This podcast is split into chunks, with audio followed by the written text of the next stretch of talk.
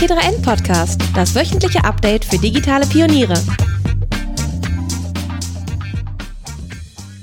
Hallo und herzlich willkommen zu einer neuen Folge des T3N Podcasts. Mein Name ist Luca Caratolo, ich bin Printchefredakteur bei T3N und zu Gast ist Cornelia Dlugos, unsere Marketingredakteurin, aber darüber hinaus auch äh, Schreiberling für viele andere Themen. Hi Cornelia. Hallo. Wir wollen heute sprechen über Vero, ein neues äh, soziales Netzwerk, äh, was es eigentlich auch schon länger gibt, seit 2015, aber seit ungefähr ein bis zwei Wochen äh, Momentum bekommen hat und plötzlich in allen anderen sozialen Medien für Furore sorgt.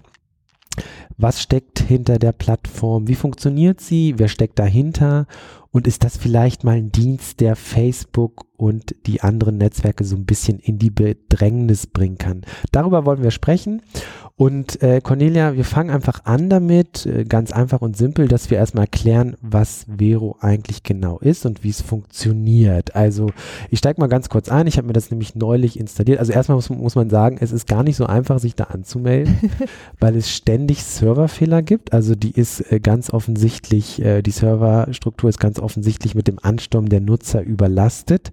Ähm, also es ist erstmal so ein normaler Stream, wie man ihn von Twitter oder Facebook kennt. Man kann äh, sein Profil anlegen, man kann Inhalte teilen und dann wird es schon ein bisschen, bisschen anders, nämlich man kann verschiedenste Inhalte teilen. Cornelia, was, wie sieht das denn da genau aus? Genau, also man kann nicht nur, wie es von Facebook bekannt ist, irgendwelche Links oder Texte teilen, sondern ähm, auch äh, Musikvorschläge, Filme, Bücher.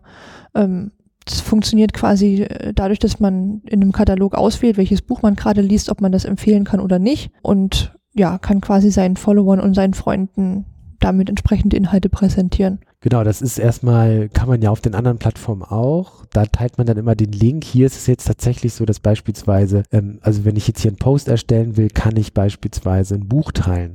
Und dann fragt er mich nicht nach dem Link, sondern äh, offensichtlich ähm, zapft die Plattform eine andere Plattform an, also eine Datenbank. In dem genau. Fall ist es, glaube ich, iBooks.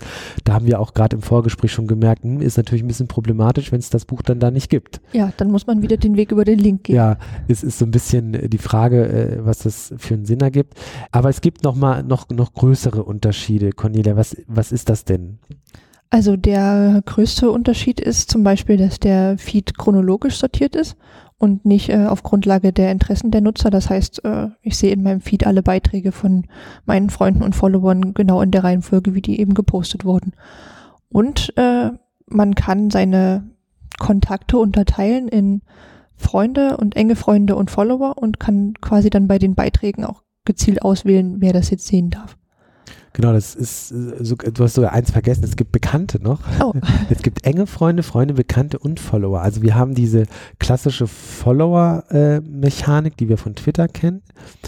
Aber daneben eben noch, also man kann mit einem Follower oder man kann jemandem folgen, man kann sich aber mit ihm auch als Bekannten vernetzen, als Freund oder als Engfreund und das hätte dann Auswirkungen auf ähm, wer, wel, wer welchen Post von mir sehen kann. Ich, ich gucke mir das gerade an. Genau, zum Beispiel habe ich jetzt hier einen Post rausgelassen und ähm, da sehe ich dann auch, wer diesen Post sehen kann, weil ich von Anfang an angegeben habe, dass den alle sehen können. Ähm, aber ich könnte das jetzt auch nur für Bekannte freigeben oder für ganz enge Freunde. Ist ja erstmal eigentlich ganz interessant. Ähm, äh, kennt man von dem einen oder anderen Netzwerk auch so ähnliche Konzepte? Sprechen wir gleich ja. noch drüber. Ähm, sozusagen äh, nicht immer alles, äh, jeden Post gleich der gesamten Followerschaft oder der Öffentlichkeit äh, zur Verfügung zu stellen, sondern nur einer begrenzten und selbst definierten Anzahl von Leuten. Du hast schon gesagt, es gibt keinen Algorithmus. Ähm, es gibt so, diese Follower-Mechanik ist ein bisschen, bisschen detaillierter. Und dann ist es ja auch so, dass sie, dass die Macher sagen, ähm, sie machen True Social, also die haben Manifest, ja, ja. Ähm, und sie wollen in Zukunft nicht auf Online-Werbung setzen, sondern auf ein Subscription-Modell. Genau, also es wurde bekannt gegeben, dass die erste eine Million Nutzer lebenslang die App kostenlos äh, gebrauchen kann. Ich meine sogar gelesen zu haben, dass die Marke inzwischen geknackt wurde und ähm, die Spanne quasi nochmal erweitert wurde. Und äh, dann soll es ja in so eine Art Abo-Modell übergehen, dass man quasi jährlich eine Gebühr dafür bezahlt, dass man Vero nutzen kann. wie viel das äh, sein wird und ähm, wann gezahlt werden soll, ist bislang noch offen. Aber ja, darüber will sich Vero quasi finanzieren, über die Beiträge der Nutzer. Und ähm, Vero verdient auch mit, wenn Unternehmen Beiträge dort teilen und andere Nutzer aufgrund des Beitrages etwas kaufen. Also ah, okay, das wusste ich jetzt gar nicht. Das heißt, die haben da so ein, so ein Provisionsmodell. Genau. Okay. Ähm, ach so, dann macht, dann ergibt natürlich, ergibt es Sinn, dass sie halt sowas wie Bücher beispielsweise nochmal gesondert oder als ähm, als Postart äh, definieren genau. oder Filme ja zum Beispiel auch. Das würde bedeuten, wenn jemand einen Film teilt, also explizit einen Film und nicht einen Link über einen Film und äh, diese Person diesen Film kauft, dass Vero dann auch was dafür bekommt. Ja, quasi. Also wenn, wenn das Unternehmen, äh, dem der Film gehört, also wie das bei Filmen jetzt genau laufen wird, mhm. das kann ich nicht so sagen, ja. aber wenn jetzt ähm, eine Modekette zum Beispiel sich ein Profil dort anlegt und dort ein Bild von einem neuen Outfit teilt okay. und dort einen Kaufen-Button oder sowas einfügt und dann darüber Nutzer Kleidung kaufen, dann verdient Vero daran mit. Jetzt, jetzt stellt sich ja so ein bisschen die Frage, also die App sieht total hübsch aus, ja, also von Anfang an sehr auf Design ausgelegt, ähm, äh, wartet auf mit, mit angesagten Farben und, und so ein bisschen so Blur-Effekten, was man heute so in Apps als modern bezeichnen würde. Mm, jetzt stellt man sich aber trotzdem so ein bisschen die Frage, Warum gerade jetzt? Also 2015, äh, seit 2015 gibt es die App ähm, und, und jetzt taucht sie plötzlich überall auf äh, und, und, und ist total angesagt und man fragt sich, was hat die App in den vergangenen drei Jahren gemacht und wieso jetzt? Ja, was sie in den vergangenen drei Jahren gemacht hat, ist äh, eine gute Frage. Offensichtlich nicht an Serverkapazitäten gearbeitet. ja. ähm, ja, es gibt äh, verschiedene Überlegungen, warum gerade jetzt äh, der Hype ausgebrochen ist. Also ich persönlich habe das jetzt so übers Wochenende gemerkt, dass plötzlich so an meinem Twitter-Feed und auf Facebook ganz viele Leute geschrieben haben, so was, was ist das eigentlich? Und ich habe mich da angemeldet, aber ich weiß nicht, was ich hier tun soll, wie funktioniert das? Ähm, ja, zum einen ähm, wird vermutet, dass da eine gezielte Influencer-Kampagne dahinter steht, weil sehr viele Influencer in den vergangenen Tagen äh, zu Vero gewechselt sind und das auch über andere soziale Netzwerke mitgeteilt haben. Da besteht natürlich die Überlegung, sind die dafür bezahlt worden? Die meisten verneinen das natürlich auf Nachfrage. Ähm, oder ob es halt tatsächlich einfach ein Schneeballeffekt ist. Die, die, die coolsten Influencer fangen damit an und dann will das natürlich jeder ausprobieren. Natürlich auch gerade mit dem Lockmittel für die erste eine Million Nutzer wird es für immer kostenlos bleiben. Und für den Fall, dass es mal irgendwann das nächste Ding sein könnte, könnte man sich ja jetzt schon mal anmelden. Mhm. Ähm, plus das hinzukommt, dass momentan sowieso bei vielen Usern eine, Unzufrieden mit an, eine Unzufriedenheit mit anderen sozialen Netzwerken herrscht. Also Einige sind mit Facebook nicht mehr ganz so glücklich, voller Werbung und ja, Instagram spielt einem nur die heile Welt vor, das ist auch nicht mehr so wirklich echt und die ganzen Algorithmen sorgen dafür, dass mein Newsfeed vorgefiltert wird und ich nicht mehr alles sehe, was meine Freunde teilen. Ja, und das ist natürlich alles sowas, was das jetzt so ein bisschen begünstigt. Hm. Ähm, und es ist ja tatsächlich so, dass die App es hat nicht nur für Aufmerksamkeit äh, gesorgt in den sozialen Medien und Influencer darauf springen und andere, sondern dass die auch tatsächlich in den Top 10 der meist äh, heruntergeladenen Apps im, im Apple App Store, meine ich, steht, sogar zum Teil auf Platz 1, wo man sich so ein bisschen fragt, wie, wie geht das? Also vor Snapchat, Facebook und Instagram tatsächlich. Ähm, aber lass uns noch mal ein bisschen weitergehen. Hm, wer steckt denn dahinter? Also wer ist der Gründer? Wo kommt der her? Was hat der vorher gemacht?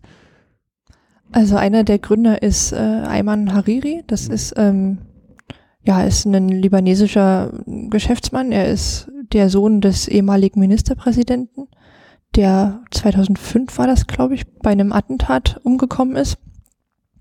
Ja und äh, sein Sohn hat äh, ein Stück des Milliardenvermögens geerbt.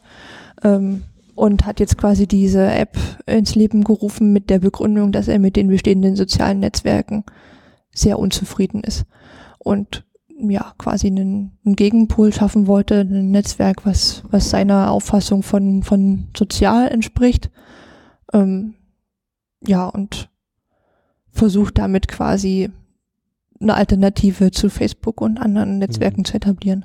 Und da gab es auch so ein bisschen Kritik. Ähm, also erstmal weiß man gar nicht, wo die, wo diese Gelder herkommen, also aus der Erbschaft des Vaters äh, vermutlich.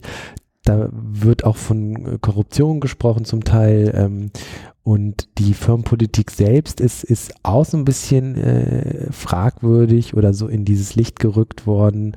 Äh, es ist nämlich so, dass jetzt, glaube ich, das Team 25 Personen umfasst und es gibt also ich glaube, äh, irgendwas zwischen 20 und 25 Mitarbeitern und das ist eine Frau dabei. Ja. Und da ist natürlich die Frage, wie wirklich sozial ähm, ist, ist das Image, was das Unternehmen quasi prägt.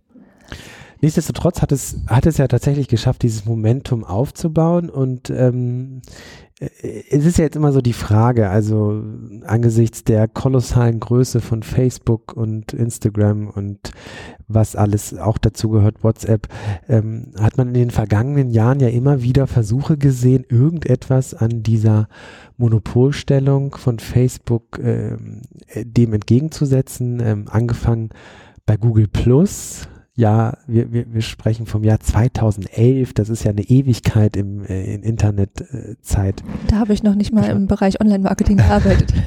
ja, ich, äh, ich, hab, ich war da noch nicht mal bei oder war ich doch bei T3? Ich weiß es nicht genau. Ich glaube, ich war da noch nicht bei T3. Ähm, und der Hype war ja riesengroß bei Google Plus. Also da haben wir gesagt, oh, endlich. Und die haben ja damals diese Circles eingeführt, was erinnert mich sehr stark an dieses, diese Follower-Mechanik jetzt bei Vero. Das heißt, du hast verschiedene Gruppen, denen du etwas mitteilst. Hat dann aber, fanden alle toll, hat aber niemand genutzt, weil es einfach zu kompliziert war. Ja, ich habe hier fünf Kreise und dann gibt es da meinen Marketingkreis, dann gibt es da äh, meinen Privatkreis, meine besten Freunde und dann gab es da noch den Turnverein, aber es hat halt niemand genutzt. Also irgendwann hat man eh alles immer öffentlich gepostet. Aber Google Plus waren ja nicht die einzigen. Also ähm, da, über die anderen können wir gleich noch sprechen. Google Plus war aber zumindest der eine Versuch von einem ähnlich großen Unternehmen, oder damals war Google natürlich auch noch größer, viel größer als Facebook, ähm, diesen, diesen Netzwerk, äh, diesen Netzwerkcharakter äh, von, von Facebook etwas entgegenzusetzen. Aber es ist halt ja, ich würde sagen, gescheitert. Äh, das kann man heute durchaus so äh, verlauten lassen. Ähm, du hast neulich erst einen Artikel nochmal geschrieben. Was ist eigentlich aus Google Plus geworden? Was sind so deine Erkenntnisse? Also ich glaube, als tatsächlicher Facebook-Nachfolger ist es natürlich ganz klar gescheitert. Ähm, es spielt auch für, für viele Unternehmen im Social-Media-Marketing kaum noch eine Rolle. Aber Google Plus ist halt trotzdem noch nicht tot. Merkt man schon alleine daran, dass Google selbst dieses Netzwerk natürlich immer noch am Leben erhält und da auch eine gewisse Anzahl an Ressourcen investiert, um das weiter zu pflegen. Also wenn es wirklich tot wäre, dann würde sich halt auch selbst Google nicht mehr drum kümmern. Aber es, es gibt tatsächlich so bestimmte Interessensgruppen, äh, sehr, sehr technikaffine Leute oder Fotografen, die tatsächlich noch äh, Google Plus für den sozialen Austausch nutzen nur halt nicht im Sinne, wie man Facebook nutzt, um mit Freunden in Kontakt zu bleiben und sich zu informieren, sondern tatsächlich, um sich über bestimmte Themen und Interessen ganz konkret mit anderen auszutauschen, die davon ähnlich viel Ahnung haben. Google Plus waren ja jetzt nicht die einzigen. Ähm, also man kann ja eine Reihe von Plattformen oder Versuchen Platt, äh, oder Versuche Plattformen zu bilden äh, nennen. Also allein ich erinnere mich an einer Handvoll angefangen bei Path. Das kanntest du jetzt gar nicht. Ne? Das nee. war das war, ich glaube, das war sogar noch vor Google Plus, da müssen wir mal nachgucken. Also das war ja so ein, so ein Netzwerk mit dem Versuch, die engsten Freunde untereinander zu vernetzen. War auch ganz edel, designtechnisch sah super aus, hat auch damals viel Investment bekommen. Kenne ich, ist, sagt mir, also ich glaube, die gibt's gar nicht mehr. Ähm, es gab Peach, aber da weiß ich noch wenig, wenig zu, das ist glaube ich nicht ganz so lange her. Was, an was ich mich noch stark erinnern kann, ist App.net. Das war so ein Twitter-Klon, auch der Versuch, ähm, ohne Online-Werbung auszukommen und mit einem Subscription-Modell. Sah sehr Twitter ähnlich, man hatte einen ähnlichen Stream, man hatte mehr Zeichen von Anfang an, ich glaube 256.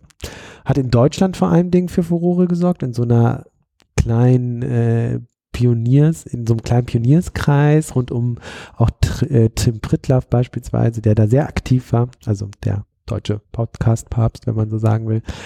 Ähm, Und wir hatten sogar den Gründer mal äh, im T3-Interview, Dalton Caldwell. Mm, das klang auch alles ganz gut, aber sie haben sich halt nur für ein Jahr finanziert bekommen. Über, die haben sogar Finanzierung bekommen, also Risikokapital, aber sie haben sich dann über die ähm, Abonnements nur ein Jahr finanzieren können. Ich glaube, fünf Euro im Monat hat es gekostet. Und jetzt war ich gestern nochmal auf der Seite, weil sie es dann nach dem zweiten Jahr gesagt haben, ja, hat nicht geklappt, wir betreiben es trotzdem als Open Source Projekt weiter, aber gestern war ich auf der Seite und die Seite ist auch einfach gar nicht mehr da. Also auch tot. Ähm, dann gibt's Ello, das war so vor zweieinhalb bis drei Jahren ähm, auch wieder der Versuch, aber auch sehr ähnlich mit mit so einer Twitter-ähnlichen Follower-Mechanik, ähm, sehr minimalistisches Design. Ähm, da waren auch viele Designer und, und so User Experience, User Interface Designer also, äh, sehr stark vertreten und aber schwappte dann auch weiter über in die restliche Digitalblase. Das hatte auch so ein paar Monate etwas, ähm, war auch ganz interessant, aber auch da war dann relativ schnell der Ofen aus. Ähm, und dann war ziemlich lange nichts, würde ich mal sagen. Und dann kam irgendwann Snapchat. Das war sogar, glaube ich, also vor Ello. Und dann hat es ja so ein bisschen gedauert, bis ähm, Snapchat quasi zu uns gekommen ist. Da war ja so 2016 das große ja in Deutschland. 2017 hat man es schon wieder totgeredet. Aber immerhin muss man sagen, um, zum Vergleich zu diesen, im Vergleich zu diesen ganzen anderen Plattformen, die einfach tot sind. Google Plus sei jetzt mal dahingestellt als Sonderbeispiel.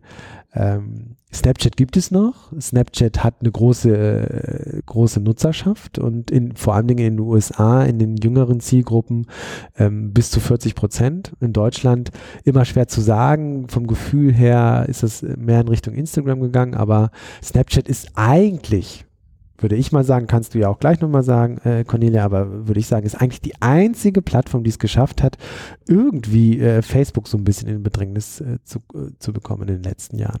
Auf jeden Fall. Also sieht man ja alleine daran, dass man heute immer noch von Snapchat redet. Und je häufiger Snapchat totgeredet wird, desto, desto stärker wird. Das habe ich manchmal das Gefühl. Ähm, viele Marken nutzen Snapchat auch als Marketingkanal. BMW zum Beispiel letztes Jahr erst mit einer sehr großen Kampagne und auch sehr erfolgreich. Und die Tatsache, dass äh, Netzwerke wie Facebook und Instagram einfach gefühlt jeden Tag irgendeine andere Funktion von Snapchat kopieren. Äh, bestes Beispiel die Stories äh, zeigt ja deutlich, dass Snapchat schon einfach ein ernstzunehmender Konkurrent für Facebook ist und ja, wenn nicht unbedingt ein Konkurrent, aber dann zumindest äh, die Macht hat, neben Facebook bestehen zu können. Hm. Und was glaubst du, jetzt, jetzt ist, jetzt hat Vero Momentum, ähm, wie, wie schätzt du das ein? Also wie wird sich diese Plattform in das aktuelle Social Web Geflecht äh, einsortieren? Also ich ganz persönlich glaube nicht daran, dass sich Vero durchsetzen wird. Man sieht ja jetzt schon ähm, auf Twitter viele Unkenrufe, dass Leute fragen, wie kann ich mich jetzt wieder abmelden? Das ist ja nochmal eine ganz andere Kiste. Einfach so seinen Account löschen geht da zum Beispiel nicht. Man muss erstmal eine Support-Anfrage stellen. Mhm. Aber das äh, sieht man jetzt schon wieder teilweise, dass äh, der Hype da schon wieder ein bisschen abflacht. Und ja, um wirklich äh, die etablierten Netzwerke angreifen zu können, ist Vero einfach nicht, nicht unique genug. Also die Möglichkeit äh, zu steuern, wer meine Beiträge sehen kann, von einer Einzelperson bis hin zur breiten Masse, das geht auf Facebook genauso gut. Ähm, ich glaube, was momentan noch der große Lockstoff ist, ist wirklich die Werbefreiheit da bleibt abzuwarten, ob das wirklich, äh, ob Vero wirklich schafft, wenn Vero besteht, das dauerhaft durchzusetzen. Und ein anderer Lockstoff ist ja ähm, der nicht vorhandene Algorithmus, also tatsächlich der Feed in, in chronologischer Reihenfolge, wo ich aber auch glaube, dass das nur funktioniert, wenn nur wenige Leute diese App benutzen. Also wenn ich mich mit 300 Leuten verbunden habe mhm. und ich kriege alle Beiträge von denen ungefiltert in chronologischer Reihenfolge, dann verliere ich spätestens nach 10 Minuten den Überblick und habe dann auch keine Lust mehr drauf. Auf der anderen Seite ist es ja genau das, was Twitter ist. Ne? Ich folge, je mehr Leuten ich folge, desto mehr kriege ich natürlich reingespült und das ist dann chronologisch und viele schätzen das natürlich. Ne? Und ähm, jetzt ist natürlich die Frage, wenn man 2000 Leuten folgt, wie gut geht man seine Timeline dann wirklich durch oder Ja. geht man seine Timeline überhaupt noch regelmäßig durch? Aber das ist ja immer noch der große Pluspunkt. Ich meine, als Twitter damals ähm, angekündigt hatte, da so ein bisschen Sortierung vornehmen zu wollen, gab es einen großen Aufschrei. Bei Twitter gibt es ja immer einen großen Aufschrei, auch als sie gesagt haben, wir machen jetzt 280 Zeichen. Äh, und, äh, und dann rumgeschrien war, es geht doch nicht. Also gerade so die, die, die, diese Early Adopter. Ähm, und dann haben sie es eingeführt, einfach so. Und es hat eigentlich, es gab ein paar Leute, die geunkt haben und dann war es aber auch okay. Ähm, also das geht, glaube ich, schon, aber ähm, je mehr du, ja klar, also je mehr du da reinlässt, ähm, also auch große Medienhäuser beispielsweise als, als Publisher oder Unternehmen, äh, desto größer wird das Ganze und ähm, Jetzt äh, stellt sich so ein bisschen die Frage, ähm, wie, wie Vero damit umgeht. Äh, was ich noch ganz interessant fände, wäre einfach mal zu gucken. Also, du hast es im Vorgespräch so schön gesagt, ähm, Social Media Kommunismus hast du das genannt. Ähm, es wird alles immer ähnlicher. Also Instagram kopiert Snapchat, äh, auch so eine neue App wie Vero macht im Grunde genommen auch nicht viel anders als die anderen. Ähm, was glaubst du denn? Wo, wo geht denn die Reise hin? Also äh, ist Facebook einfach too big to fail? Ich glaube tatsächlich, dass äh, niemand so wirklich an Facebook noch rankommen kann. Die haben einfach inzwischen so eine Größe erreicht und auch einfach so eine, so eine Nutzerkapazität. Ich denke, wenn Facebook irgendwann mal nicht mehr relevant für die Menschen ist oder nicht mehr existiert, dann nur, weil sich Facebook selbst kaputt gemacht hat. Aber ich kann mir nicht vorstellen, dass tatsächlich genug Leute unzufrieden mit Facebook sind, um dauerhaft von der Plattform wegzugehen, dass ja Facebook seine, seine Macht verliert. Das kann ich mir eigentlich nicht vorstellen. Dafür sind die Plattformen, die sich langfristig durchsetzen konnten, wie Snapchat und Instagram, sich auch einfach untereinander viel zu ähnlich, als, äh, als dass es tatsächlich wirklich eine sinnvolle Alternative gäbe. Hm. Und selbst jetzt, wo Facebook ja ganz offensichtlich äh, massive Probleme hat, äh, Hass, Hate Speech, äh, Fake News und so weiter, ähm, also es hat ja keine, es hat schon entsprechende Auswirkungen, äh, wie du ja auch am Anfang gesagt hast, vom Gefühl her sind alle so ein bisschen unzufrieden, aber sozusagen die Netzerf Netzwerkeffekte und Skaleneffekte, die so eine große Plattform einfach aufgebaut hat in den vergangenen Jahren, ist, ist nicht so ohne weiteres nachbildbar. Genau, also es, äh, es, es herrscht eine große Unzufriedenheit und es gibt auch eine starke Veränderung in der öffentlichen Wahrnehmung. Also es mehren sich ja immer mehr die kritischen Stimmen. Facebook macht abhängig, Facebook vermittelt ein falsches Bild der Gesellschaft, Facebook mischt sich zu sehr in Politik ein und was nicht alles. Aber nichts davon hat ja bisher dazu geführt, dass so viele Leute von Facebook weggegangen sind, dass Facebook wirklich ein Problem damit hätte. Hm. Also eigentlich, Facebook muss vielleicht an seinem Image arbeiten, aber ich denke nicht, dass ähm, der Image-Schaden so groß ist, dass, dass Facebook die Nutzer weglaufen. Hm. Und genau deswegen hat mich auch so ein bisschen überrascht, dass, ähm, dass es doch wieder so eine, so eine Plattform-App gibt, die plötzlich zumindest mal Momentum hat. Ne? Also, ähm, weil nach, also jetzt mal, wenn man Snapchat außen vor lässt, ähm, da war ja in den letzten Jahren einfach gar nichts mehr, weil eigentlich genau das auch vielen Machern im Silicon Valley, aber auch woanders ja völlig klar ist. Also jeder, der jetzt sagt, er will eine Social App bauen oder Social Media App, da wird er eigentlich auch von Investoren, glaube ich, nicht mehr ernst genommen, weil es Ja. einfach nicht mehr möglich ist. Und dann interessanterweise schafft es dann trotzdem mal hin und wieder äh, eine App, ähm, vermutlich jetzt gerade im Fahrtwasser der allgemeinen Unzufriedenheit, wie wir es am Anfang besprochen haben. Ähm, mal schauen, was daraus wird. Du sagst, äh, das wird sich nicht durchsetzen. Ich glaube es auch, aber ich bin immer so neugierig und will das ausprobieren. Trotzdem ist auch irgendwie unser Job. Ja. Ähm, äh, und ihr, also ich bin jetzt da schon und gucke mich da so ein bisschen um. Ich habe immer wieder Serverfehler, wie am Anfang auch schon beschrieben, aber du bist da noch nicht. Äh, Noch gemeldet? nicht, Genau. aber ja, vielleicht sollte ich auch mal schauen. Also falls ihr euch die App anguckt, äh, ihr könnt sie ganz normal runterladen im App Store. Ich glaube, für Android gibt es sie auch. Da ist sie aber nicht ganz so performant, habe ich bisher gelesen. Die iOS-Version ist ganz okay, die habe ich im Einsatz, ähm, aber man hat halt ständig Serverfehler. Also ich konnte mich zwar anmelden vor zwei Tagen, ähm, aber dann immer, wenn ich irgendwas gesucht habe, ging es halt gar nicht. Aber es ist auch immer so tagesabhängig, wenn es in den USA nachts ist, irgendwie geht es besser Ja. ähm, als andersherum. Also falls ihr das ausprobiert, schaut doch gerne nach dem einen oder anderen T3N-Redakteur, ähm, ob der schon da ist. Ansonsten danke fürs Gespräch, Cornelia. Und wir hören uns nächste Woche. Bis dahin, tschüss.